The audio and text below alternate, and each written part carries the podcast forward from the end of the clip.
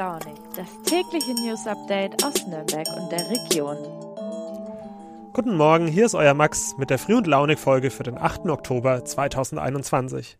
Heute ist Freitag und das heißt, egal was euch an diesem Tag bevorsteht, eines ist klar: nur noch ein Tag bis zum Wochenende. Yeah! Ich bringe euch heute ein Interview mit Bülent Bayraktar mit. Er ist Vorsitzender der türkischen Gemeinde in der Metropolregion Nürnberg und ich habe das Interview selbst am gestrigen Nachmittag geführt.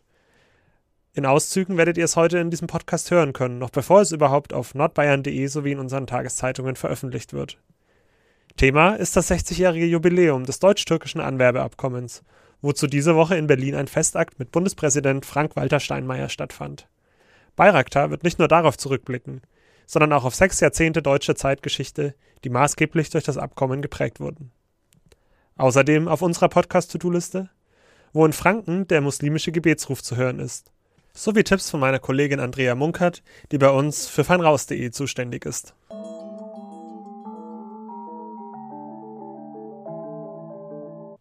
Ratet doch mal, wo in Franken der muslimische Gebetsruf auf den Straßen zu hören ist. In Nürnberg vielleicht, der größten Stadt? Würde ich jetzt auch denken. Aber falsch. Es ist Lauf an der Pegnitz. Meine Kollegin Andrea Beck von der Pegnitz Zeitung hat darüber schon öfter berichtet. Andrea, wie kam es denn dazu? Nun, der Grund war kurz gesagt der Corona-Lockdown. Im April 2020 mussten Kirchen und Moscheen geschlossen bleiben und es galt ja damals das Versammlungsverbot. Und das äh, traf die Mitglieder der türkisch-islamischen Gemeinde in Lauf, Mevlana Kami, besonders hart. Denn der Lockdown fiel in die Zeit des Ramadan. Und der Fastenmonat dient dem zur Ruhe kommen, aber auch dem Pflegen der Gemeinschaft. Denn das abendliche Fastenbrechen und das Zuckerfest am Ende des Ramadans soll mit Familie und Freunden gefeiert werden. Und alle, die Hilfe benötigen, sollen unterstützt werden. Und zu Hause sitzen und allein beten ist das genaue Gegenteil davon. Und so hatte der Vorstand der kleinen Laufer Moschee die Idee, den Gläubigen Mut zu machen, indem sie den Gebetsruf öffentlich verkünden. Während des Ramadan jeden Tag und auch anschließend noch jeden Freitagmittag zum wichtigsten Freitagsgebet. Und der Vorstand der Moschee hat damals ähm, den Aufruf mit dem christlichen Glockenläuten verglichen.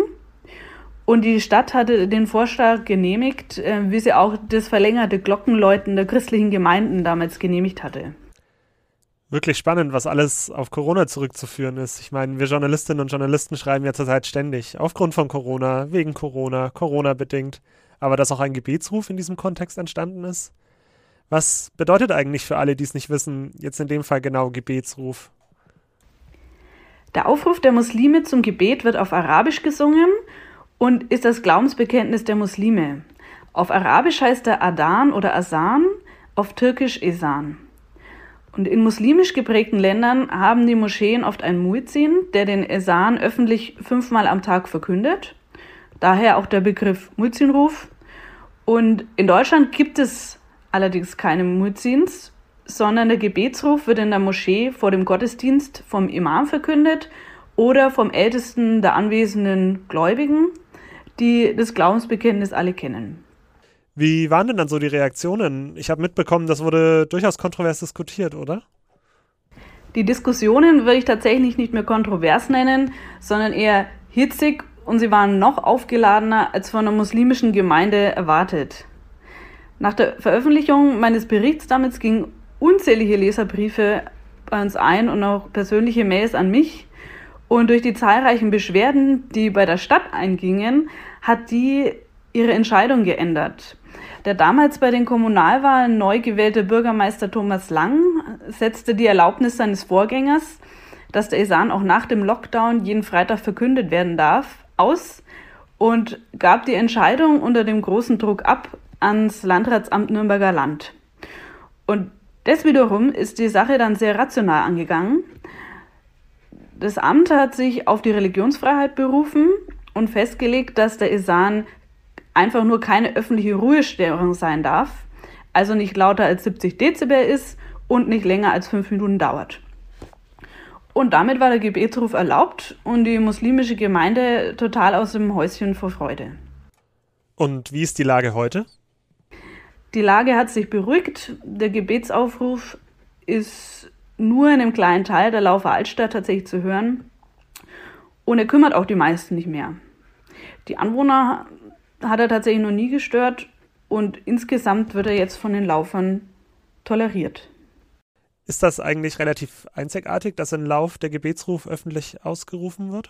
Keine andere muslimische Gemeinde außer Lauf verkündet den Gebetsruf in Mittelfranken und meines Wissens auch in ganz Nordbayern öffentlich. Und tatsächlich stellt Lauf damit in ganz Bayern eine Seltenheit dar.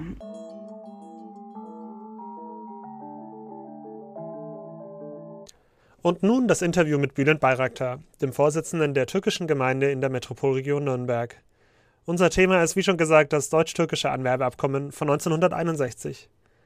Das sagt euch nichts? Von Gastarbeiterinnen und Gastarbeitern habt ihr aber schon mal gehört, oder? Gut. Denn das sind genau diejenigen Menschen, die ab 1961 infolge dieses Abkommens aus der Türkei nach Deutschland zum Arbeiten kamen.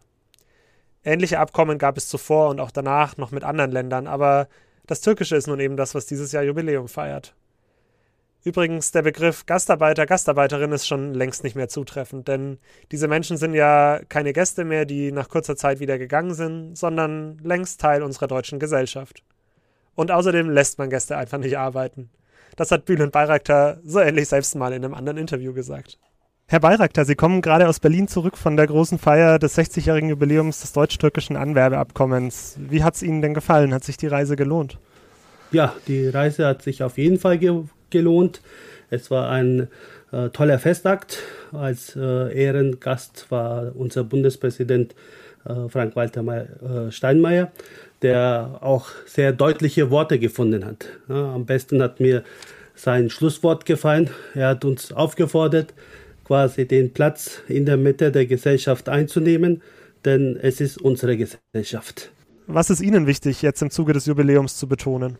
Ja, äh, immer die Themen, die wir eigentlich auch immer äh, na, auf höchster Tagesordnungspunkt haben. Das ist quasi die Chancengleichheit, Teilhabe und eben äh, die Normalität, dass äh, diese Menschen, die eben angefangen haben vor 60 Jahren nach Deutschland einzuwandern, äh, mittlerweile ein fester Bestandteil dieser Gesellschaft sind.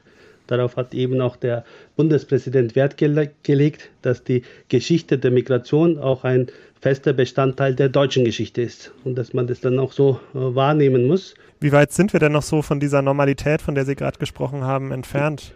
Ja, ich meine, Studien belegen ja zum Beispiel, ne, nehmen wir Bewerbungsverfahren, ne, eindeutig, wenn man einen quasi nicht biodeutsch klingenden Namen hat, äh, dass man es sehr schwierig hat äh, bei Bewerbungen oder auch bei Wohnungssuche.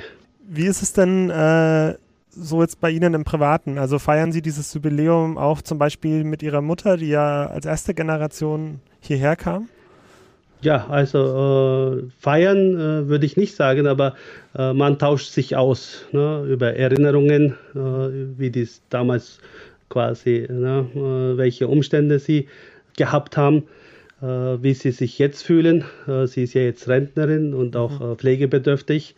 Und da sieht man auch, dass diese äh, erste Generation in der Regel äh, sehr mitgenommen ist äh, von dieser harten Arbeit, die sie da verrichten mussten.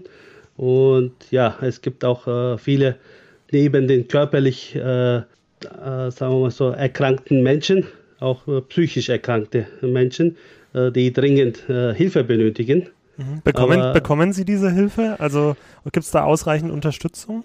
Leider nicht. Das ist das große Dilemma, Dilemma unserer Zeit, äh, dass dann eben diese Menschen aus der ersten Generation in dieser Sicht äh, äh, ausgeblendet werden. Na gut, in Nürnberg haben wir zum Beispiel na, die Chance oder auch Glück, dass mit dem Hayat Pflegedienst ein türkischstämmiges Angebot da ist. Diese Menschen sprechen ja kaum Deutsch und sie bräuchten auch zum Beispiel einen türkischsprachigen Psychologen oder Psychiater und die Zahl äh, der Ärzte, die das anbieten, ist äh, sehr gering.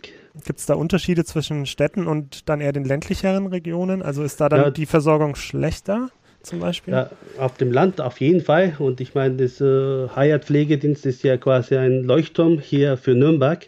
Äh, mhm. Das gibt es ja nicht einmal in anderen großen Städten. Genau, das Klischeebild äh, ist ja immer so ein bisschen so der männliche Arbeiter, der zuerst hierher gekommen ist und später dann irgendwie Kinder, Frau nachgeholt hat. Ne? Und ähm, wie war das denn hier so tatsächlich? Ist es nur ein Klischee oder war das wirklich so, dass es überwiegend Männer waren, die zuerst kamen? Ja, das musste ich auch noch betonen.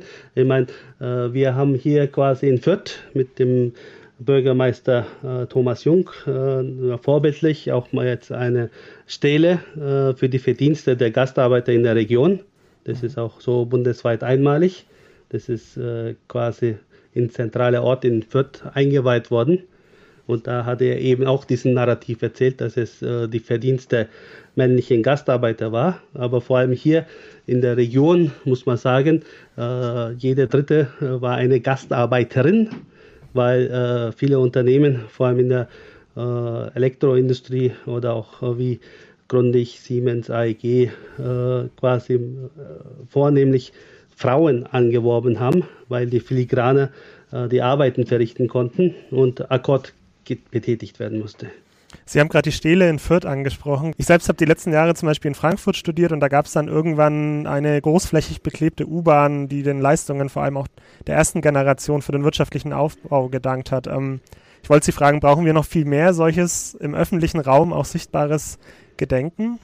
Auf jeden Fall. Ja, da müsste vielleicht auch Nürnberg nachlegen, äh, dass man sagt, äh, zeigt auch äh, die Dankbarkeit, äh, was diese Menschen quasi äh, diesem gesamten Land äh, für eine äh, Wertschöpfung gegeben haben. So, das war's mit den Auszügen. Am liebsten hätte ich euch ja das komplette Interview hier reingepackt. Aber wir sind nun mal ein kurzer täglicher regionaler Nachrichtenüberblick und Isa hätte mir das höchstwahrscheinlich auch nicht durch die Abnahme gehen lassen. Jedenfalls haben wir da noch eine Stunde lang weitergeplaudert und am Ende hat Bayraktar, der sich am liebsten als Nürnberger bezeichnen lässt, noch das hier gesagt. Die Franken sind halt harte Nüsse, die muss man erst richtig weich klopfen. Ne? Und dann, äh, wenn die sich aber geöffnet haben, dann sind es die liebevollsten Menschen. gilt, gilt auch für andere Zugewanderte, also mhm. auch Biodeutsche, ne? die mhm. aus Hamburg oder Berlin oder Ruhrgebiet kommen. Also, meine liebsten Menschen, ich bin jetzt einfach nur noch wahnsinnig über der Podcast-Zeit und werde deshalb versuchen, ein möglichst schnelles Ende zu finden. Vielen, vielen Dank für die erste Woche. Mir hat es viel Spaß gemacht, auch wenn es gleichzeitig sehr herausfordernd war. Ich wünsche euch einen schönen Freitag und ein noch viel schöneres Wochenende und nehmt doch dafür noch die nachfolgenden Tipps meiner Kollegin und Fein Raus-Redakteurin Andrea Munkert mit. Hi Max. Äh, ja, dieses Wochenende ist einiges los in Nürnberg, Fürth und Erlangen. Ist ein echt dickes Ding dieses Wochenende und da hat man schon fast das Gefühl, dass die Normalität schon wieder vollends zurückgekehrt ist. Unter anderem im Angebot ist Nürnberg Pop. Ähm, das verwandelt mit 36 Auftritten von Künstlern, Künstlerinnen und Bands auf acht Bühnen die ganze Nürnberger Innenstadt in einen riesigen Konzertsaal. Mit dabei sind unter anderem die Sterne, eine absolute Kultband. Fortuna Ehrenfeld, auch ziemlich kultig, noch nicht ganz so alt. Oder die Sängerin, Sängerin Eleanor Rudd. Wer lieber shoppen will, äh, dem können wir den Vino Kilo Markt im Parks ans Herz legen in Nürnberg. Da kann man dann äh, von Donnerstag bis Freitag den Flohmarktgefühlen, die man hat, frönen.